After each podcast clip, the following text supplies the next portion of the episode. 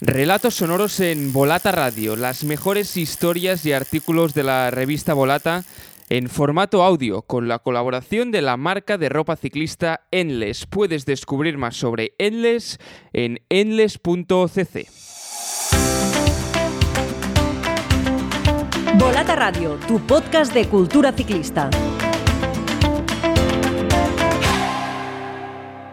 Y en esta nueva entrega de Relatos Sonoros descubrimos la historia de la carrera femenina más dura del mundo, la Oreida. Para ponernos un poco en situación, en los años 80 en los Estados Unidos se creó una cultura popular asociada al deporte que puso a la mujer en el epicentro. En ese contexto reinó el ciclismo. Patrocinadores, medios de comunicación y premios en metálico no diferenciaban entre las categorías masculina y femenina. Nació así la Oreida, una carrera tan dura y especial que la UCI siempre vio con malos ojos a pesar de que las corredoras la adoraban. Un texto de Isabel West, publicado en el número 26 de la revista Volata, dedicado a la lucha y leído por Olga Ábalos.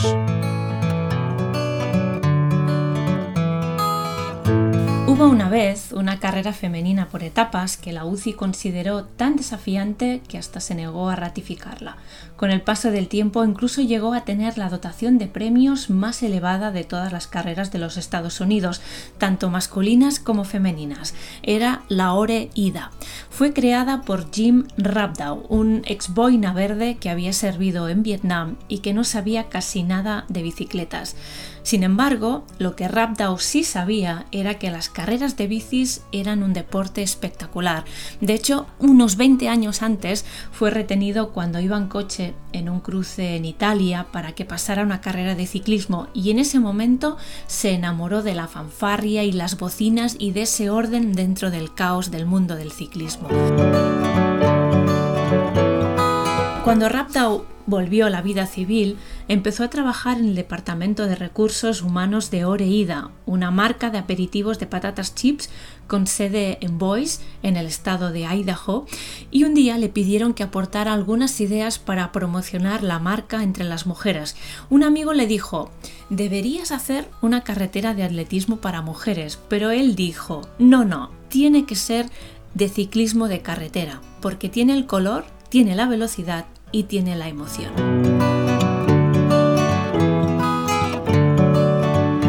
En la década de los 80, los Estados Unidos estaban a la cabeza de las carreras femeninas. Había equipos con patrocinadores que pagaban un sueldo a las corredoras y todas las carreras importantes tenían pruebas masculinas y femeninas. Era como la tierra prometida para las ciclistas europeas y aunque el dinero de los premios no era el mismo, las recompensas eran dignas, cosa que contrastaba con los premios a base de electrodomésticos o paquetes de detergente que se entregaban al otro lado del charco. Y lo que es más importante, en los Estados Unidos se celebraba la Course Classic, una carrera por etapas muy destacada, fundada en 1975 que ayudó a convencer a Félix Levitan, director del Tour de Francia, que una versión femenina del Tour era realmente posible. Pero en 1990 llegó un punto de inflexión. El Tour de Francia femenino se redujo a tan solo cinco etapas y se trasladó a una fecha secundaria en septiembre. El Tour de Tram una nueva carrera creada en 1989 tras la desaparición de la Course Classic, pretendía crear una versión americana del Tour de Francia, pero rompió con una admirable tradición de las carreras estadounidenses. La carrera promocionada por Donald Trump sería solo para los hombres. Así, con menos eventos femeninos de perfil alto, los patrocinadores se alejaron. Ese año desaparecieron los equipos 7-Eleven, Lycra, Mazda, Lowy Snacks, Sundance y Team USA. Incluso las grandes estrellas de la época, como Inga Thompson, de 26 años y tercera en el último Tour de Francia, tuvieron dificultades para encontrar patrocinadores. Sin embargo, había una carrera que capeaba las turbulencias e incluso duplicó su dotación de premios ese año, a pesar también de perder patrocinadores. Era la Oreida Women's Challenge, creada como tantas otras en 1984. Comenzó como un evento de seis días y creció año a año y a diferencia de otras grandes pruebas, no se disputaba a la sombra de una carrera masculina. Se celebraba en el estado de Idaho, un territorio en forma de cuña del tamaño geográfico de Gran Bretaña y con una población entonces de solo un millón de habitantes.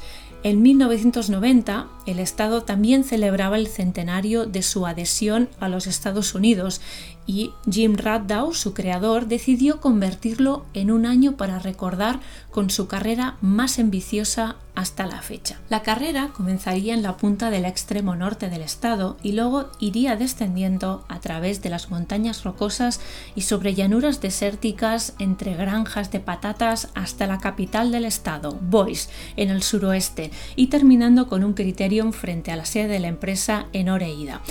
En total, 1016 kilómetros repartidos en 17 etapas, lo que suponía un salto espectacular respecto a los 10 días de carrera del año anterior. La UCI se negó a ratificar la prueba, alegando que era demasiado difícil para las mujeres, pero Rabdow no era alguien a quien se le pudiera desafiar tan fácilmente. Rabdow, criado en Idaho, un estado predominantemente blanco y republicano, se convirtió en un feminista improvisado. La desigualdad le irritó desde muy joven. A los periodistas les contaba que cuando ideó la prueba pensó en su madre, que había trabajado en un banco y se llevaba a casa la mitad del salario de sus colegas masculinos. Y cuando llegó el momento de escoger entre formar parte de la camarilla de carreras aprobadas por la UCI o de organizar un evento femenino innovador, Rabdow eligió lo segundo, sin dudarlo. Había sido boina verde en el legendario regimiento de infantería paracaidista y algo sabía de cómo los seres humanos responden a situaciones exigentes. Y por supuesto que si creaba una prueba deportiva, esta tenía que ser dura, porque de eso se trataba. Era ridículo sugerir que las mujeres no podrían hacerlo. La carrera resultó extraordinaria, no solo por sus distancias, sino por la organización. A lo largo de sus 25 años de trayectoria en las Fuerzas Especiales, Raptau había sido un oficial de logística que planificaba la apertura y el cierre de cuarteles. El trabajo tenía que hacerse de forma rápida y eficiente, a menudo bajo el fuego enemigo. Para la defensora del título, Lisa Brambani, la hora ida era simplemente Disneylandia. Es decir, era el país de las maravillas de las carreras que contrastaba muchísimo con lo que vivía ella en el Reino Unido. Era el año 1990 y esa ciclista británica de Yorkshire vivía en Boise y corría para el equipo de Wage Watchers. Había llegado a los Estados Unidos casi por capricho, tras charlar con un estadounidense en la línea de salida de los campeonatos del mundo. Alguien le dijo, ¿quieres correr para un equipo americano? Y ella pensó, bueno, tiene que ser mejor que correr en el Reino Unido. Así, con su metro setenta de estatura y sus 51 kilos de peso, Brambani era conocida en el pelotón como el colibrí. Era tan rápida y tan buena recuerda la ciclista local Ruthie Mathis, que terminó segunda tras Brambani en la edición de 1989, recuerdo que era una cosita diminuta que podía subir las colinas como una loca.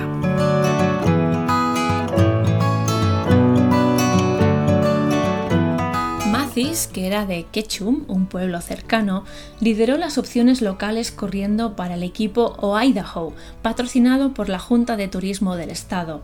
Mathis era una esquiadora que se aficionó al ciclismo como forma de entrenamiento mixto y que empezó a ganar carreras enseguida. Era una atleta extremadamente versátil. Fue campeona de ruta ese mismo año y fue campeona mundial de ciclismo de montaña al año siguiente. Mathis era una de las corredoras más experimentadas de la carrera, ya que había participado en todas las ediciones de la Oreída desde su inicio. El recorrido de la carrera de 1990 atravesaba paisajes de una belleza impresionante con nombres de lugares sacados de un cuento de aventuras infantil, como Magic Valley, Big Boot, Salmon River, Obsidian, Atomic City, Bliss, River of No Return, Hubo para todos los gustos, desde etapas de alta montaña hasta contrarrelojes cortas, carreras de criterio muy agitadas y días de viento en el llano. Inga Thompson ganó el prólogo por delante de Mathis, que corrió con una bicicleta diseñada por ella misma. Dos días más tarde, su equipo también se impuso en la contrarreloj por equipos de 40,8 kilómetros.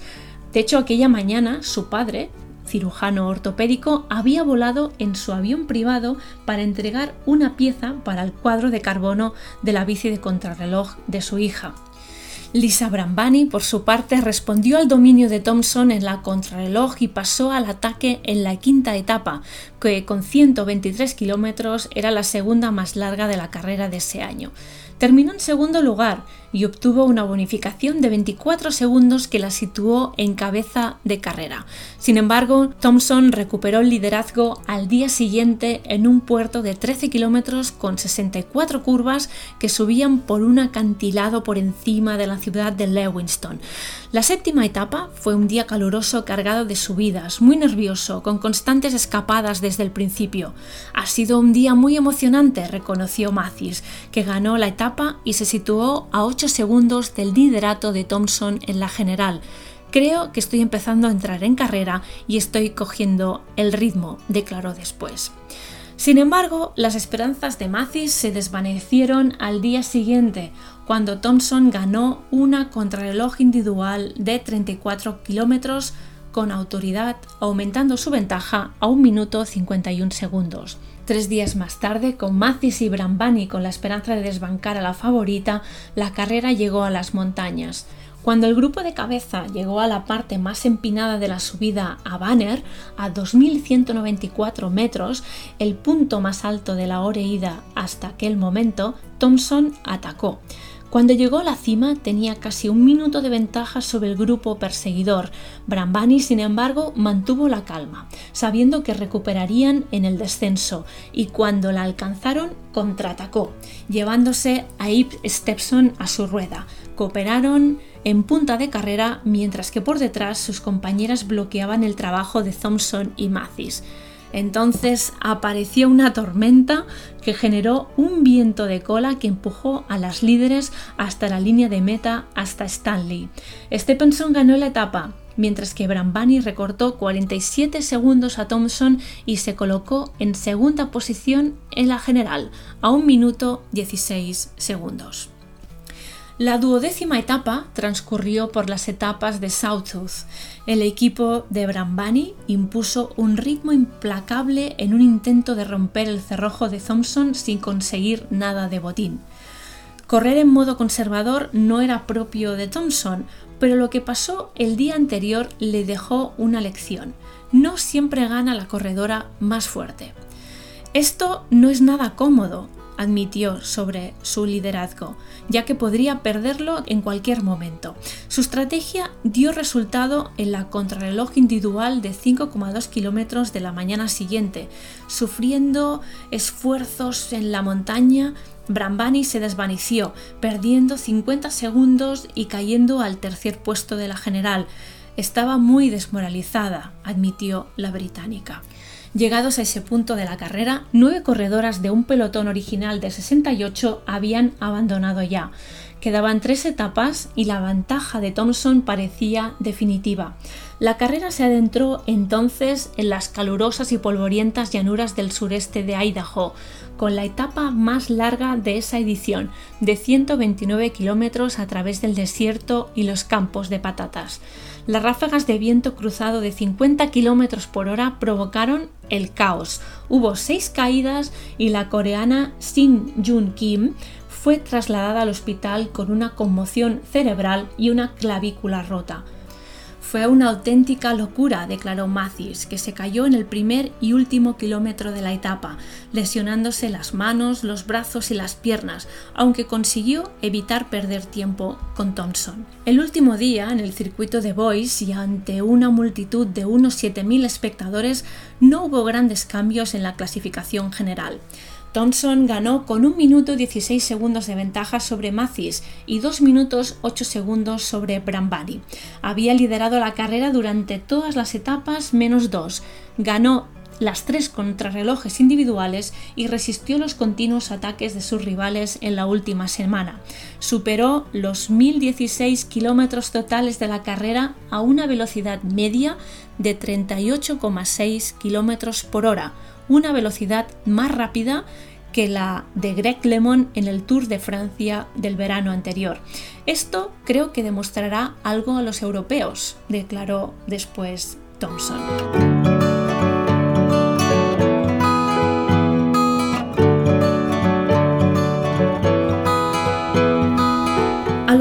Los años, la carrera siguió evolucionando. Las corredoras le dijeron a Rabdau que no querían que se volviera menos difícil, así que, aunque en la edición de 1991 se tuvo que reducir a 18 etapas, la distancia total tan solo era 120 kilómetros más corta que el año anterior.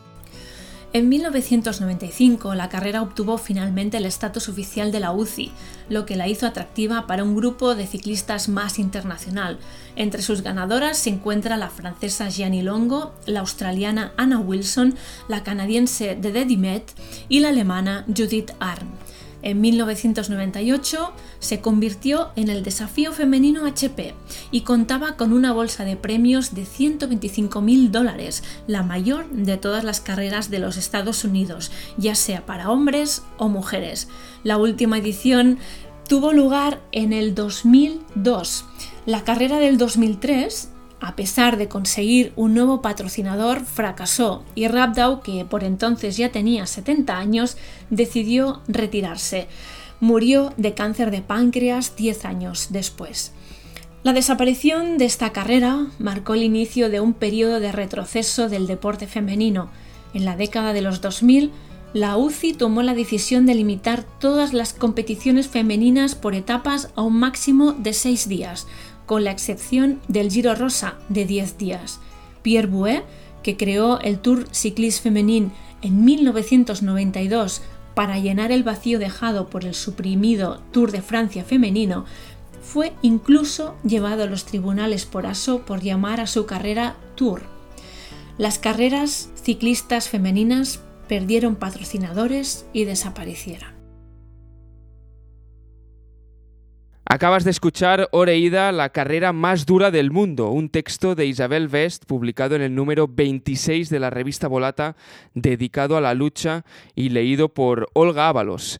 Hasta aquí otro capítulo de Relatos Sonoros en Volata Radio, un podcast con la colaboración de la marca de ropa ciclista Endless. Puedes descubrir más sobre Endless en endless.cc.